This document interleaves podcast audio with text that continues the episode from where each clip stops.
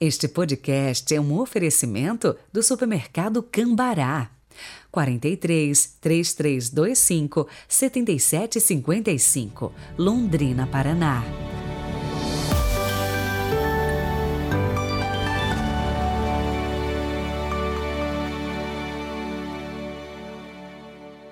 Terça-feira, 11 de outubro de 2022, vésperas da padroeira do Brasil. Deixe aí nos comentários as suas intenções, os seus pedidos de oração. Amanhã quero rezar por você. Deixe nos comentários do YouTube ou através do nosso Instagram, padre.heriberto. Inclusive, estamos atendendo de forma online. É só a gente combinar através do Instagram, padre.heriberto. Vamos juntos, rezemos.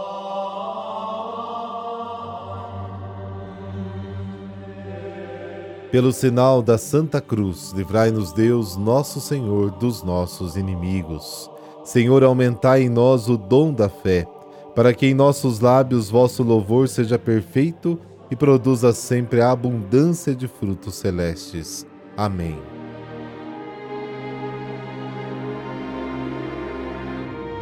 Lucas capítulo 11, versículos de 37 a 41. O Senhor esteja convosco, Ele está no meio de nós. Proclamação do Evangelho de Jesus Cristo segundo Lucas. Glória a vós, Senhor. Naquele tempo, enquanto Jesus falava, um fariseu convidou-o para jantar com ele.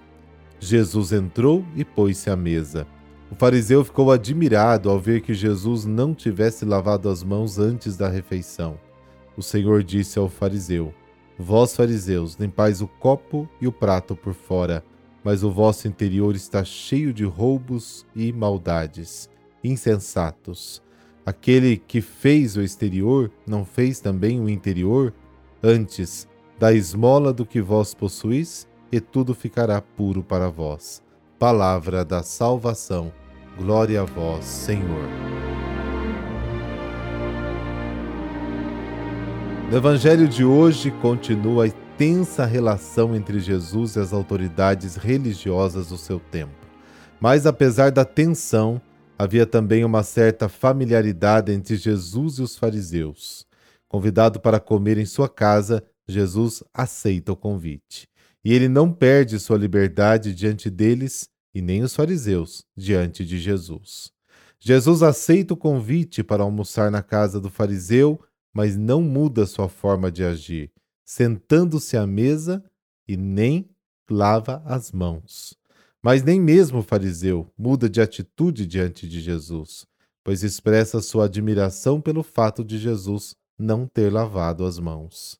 Naquela época, lavar as mãos antes de comer era uma obrigação religiosa, imposta às pessoas em nome da pureza, ensinada pela lei de Deus. Então, não era simplesmente uma questão de higiene, mas de uma prática ritual.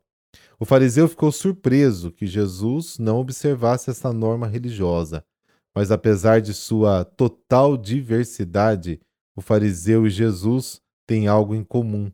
Para eles, a vida é séria. A maneira de fazer dos fariseus era a seguinte: todos os dias eles dedicavam oito horas para o estudo, e também meditar a palavra de Deus, outra oito horas para trabalhar, para sobreviver com a família e oito horas para descansar. Este testemunho sério de viver lhes dá uma grande liderança popular.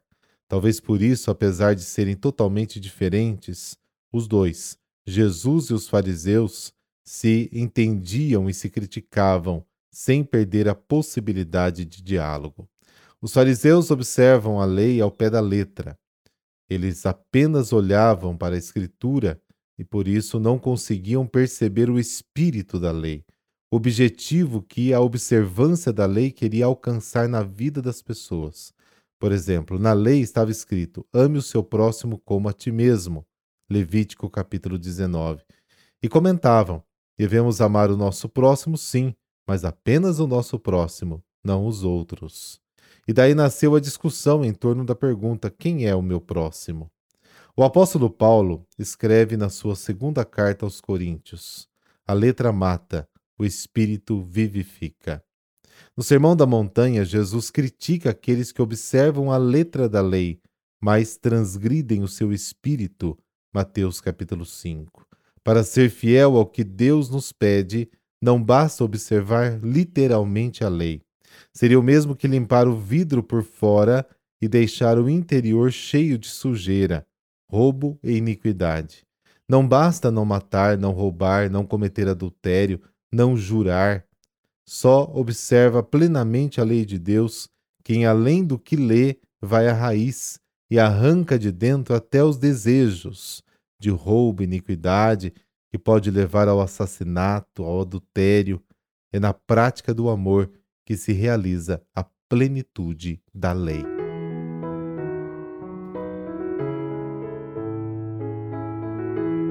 Hoje a igreja celebra São João 23, Papa. Ângelo Giuseppe Roncalli nasceu no dia 25 de novembro de 1881 na Itália. Era o quarto filho de uma família de camponeses pobres. O ambiente religioso da família e a fervorosa atividade paroquial foram a sua primeira escola de vida cristã. Aos 15 anos, foi admitido na ordem franciscana, professando as regras no ano seguinte. Recebeu a ordenação sacerdotal em 1904 em Roma. E no outro ano, foi nomeado secretário do novo bispo de Bérgamo. Além disso, foi assistente da Ação Católica Feminina, colaborador do Diário Católico de Bérgamo e pregador muito solicitado pela sua eloquência elegante, profunda e eficaz. Em 1921 teve início a segunda parte da sua vida, dedicada ao serviço da Santa Igreja. Ali exerceu a presidência nacional do Conselho das Obras Pontifícias para a propagação da fé. O Papa Pio XI o elevou à dignidade episcopal. No mesmo ano, foi nomeado delegado apostólico na Turquia e Grécia. Quando irrompeu a Segunda Guerra Mundial, ele estava na Grécia, onde procurou dar notícias sobre os prisioneiros de guerra. Consagrado cardeal em 1953, foi designado patriarca de Veneza. No conclave de 1958 foi eleito papa, tomando o nome de João XXIII aos 77 anos de idade. Seu pontificado durou menos de cinco anos e se tornou muito apreciado, sobretudo porque lançou as encíclicas Patem Terris e Mater et Magistra. João XXIII convocou o Concílio Ecumênico Vaticano II no dia 11 de outubro de 1962. Este Papa exalava odor de santidade, sendo assim reconhecido pelo seu rebanho, que o chamava apenas de Papa Bom. Morreu no dia 3 de junho de 1963, em Roma. Concedei-nos, ó Deus, pela intercessão de São João 23, alcançar as graças necessárias de que necessitamos em nossa vida por Cristo nosso Senhor. Amém. Por intercessão de São João 23, dessa bênção de Deus Todo-Poderoso, Pai, Filho, Espírito Santo. Amém. Boa terça-feira para você. Nos encontramos amanhã. Até lá.